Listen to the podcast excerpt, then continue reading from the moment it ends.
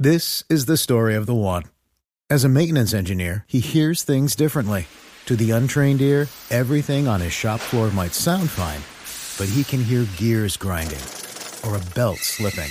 So he steps in to fix the problem at hand before it gets out of hand. And he knows Granger's got the right product he needs to get the job done, which is music to his ears. Call, clickgranger.com, or just stop by. Granger, for the ones who get it done. Boombox. Hoy en el Camerino hablaremos de los ingresos que va a recibir cada equipo que preste un jugador a la Copa del Mundo de Qatar 2022. Cifras astronómicas y un equipo colombiano se puede ver beneficiado. También de la Liga de Campeones de Europa y la derrota de Independiente Santa Fe. Como siempre, la invitación para que nos compartan, nos descarguen a través de todas las plataformas de audio Boombox El Camerino que ya abre sus puertas. Toda, con toda os sale. Entras en el camerino, sabrás de la vida de los más reconocidos.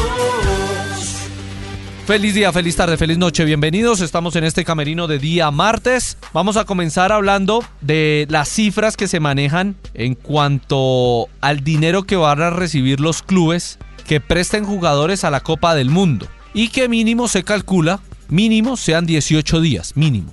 Vamos de una vez con ejemplo. Millonarios, sabemos que Juan Pablo Vargas de Costa Rica hace parte del staff de convocados por Luis Fernando Suárez de manera habitual en el conjunto Tico. Por eso lo vamos a poner de entradita de ejemplo. Y es que si Millonarios presta a Juan Pablo Vargas o Costa Rica cita mejor a Juan Pablo Vargas a la Copa del Mundo, Millonarios va a recibir o va a asegurar 170 mil dólares. Eso al cambio de hoy y mal contado son 832 millones de pesos.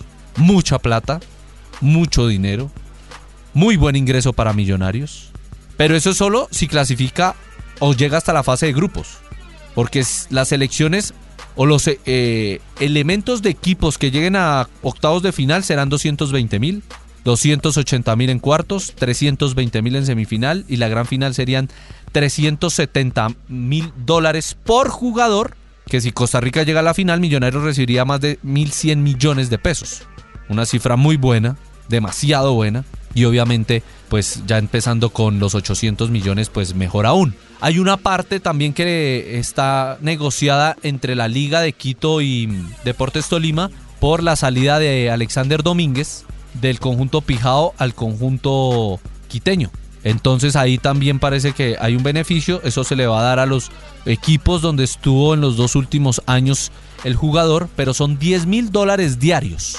Acá ponemos el ejemplo de un solo jugador, pero el Real Madrid tiene 16 elegibles, 16 convocados, posibles convocados a la Copa del Mundo. Así que el Real Madrid va a recibir 160 mil dólares, o sea, más o menos lo que va a recibir Millonarios por los 18 días de Juan Pablo Vargas. El Real Madrid los puede estar recibiendo diario. Es astronómico lo que recibiría el Real Madrid y obviamente Paris Saint Germain y eh, conjuntos locales. Por ejemplo, en Ecuador señalan mucho el tema de la liga, el tema de Independiente del Valle, que son dos o tres, cuatro jugadores. Y pues si son cuatro, son 40 mil dólares diarios que va a recibir el equipo. Así que va a ser una muy buena cifra la que van a estar recibiendo cada uno de los equipos. Hay una bolsa de 209 millones de dólares en este convenio que se llama exactamente Programa de Beneficios para los Clubes en el año 2018 para la Copa Mundial de Rusia.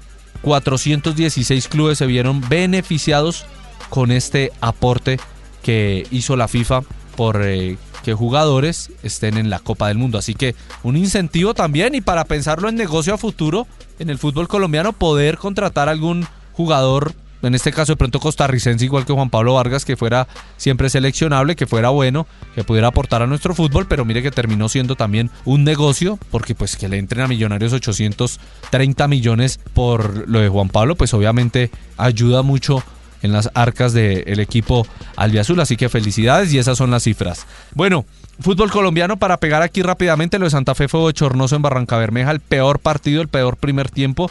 El arquero muy livianito, para mí se hace tres de los cuatro. El primero es un golazo de Kevin Londoño, un muy buen remate, pero Santa Fe y la defensa no puede ser tan ingenua de que les hagan un gol de saque de banda.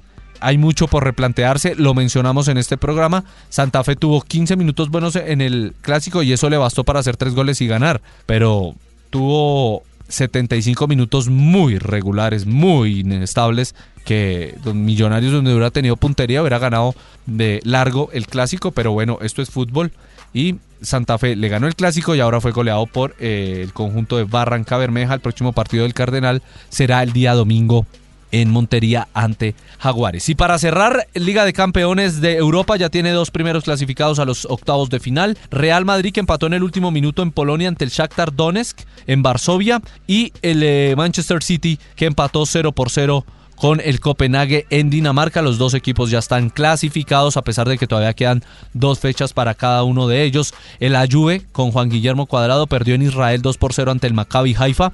La Juventus, como dato bravo, nunca había perdido en Liga de Campeones de Europa los tres de los cuatro primeros partidos que había disputado. Vamos a ver si le alcanza para clasificar porque tiene los mismos puntos del Maccabi y a la Juve todavía le queda enfrentar al París y al Benfica que igualaron uno por uno en el estadio mm, el Parque de los Príncipes de la capital francesa. Borussia Dortmund 1 por 1 con Sevilla. Celtic cayó como local 2 por 0 ante el Leipzig. Dinamo Zagreb 1 por 1 ante el Salzburgo y ganó el Chelsea de visitante 2 por 0 al Milán, bien por el equipo de Graham Potter que está encabezando esa zona de eh, la Liga de Campeones, Grupo E con 7 puntos. El líder del Grupo F es el Real Madrid ya clasificado. El Grupo G liderado por el City ya clasificado. Y el París es líder junto al Benfica del grupo H, cada uno con 8 unidades. Veremos qué sucede mañana. Y también hablan, habló Jürgen Klopp antes del partido de Liverpool Rangers, confirmó lo de Luis Díaz y le dicen que máximo serán 8 semanas, así que se espera que el 4 de diciembre, cuando vaya a comenzar el campo de entrenamiento en Dubái, ya esté en óptimas condiciones el jugador colombiano que se perderá los próximos 10 partidos del conjunto de los Reds. Como siempre, muy amables por acompañarnos en este camerino que ya cierra sus puertas. En el camerino, sabrás de la vida de los más reconocidos.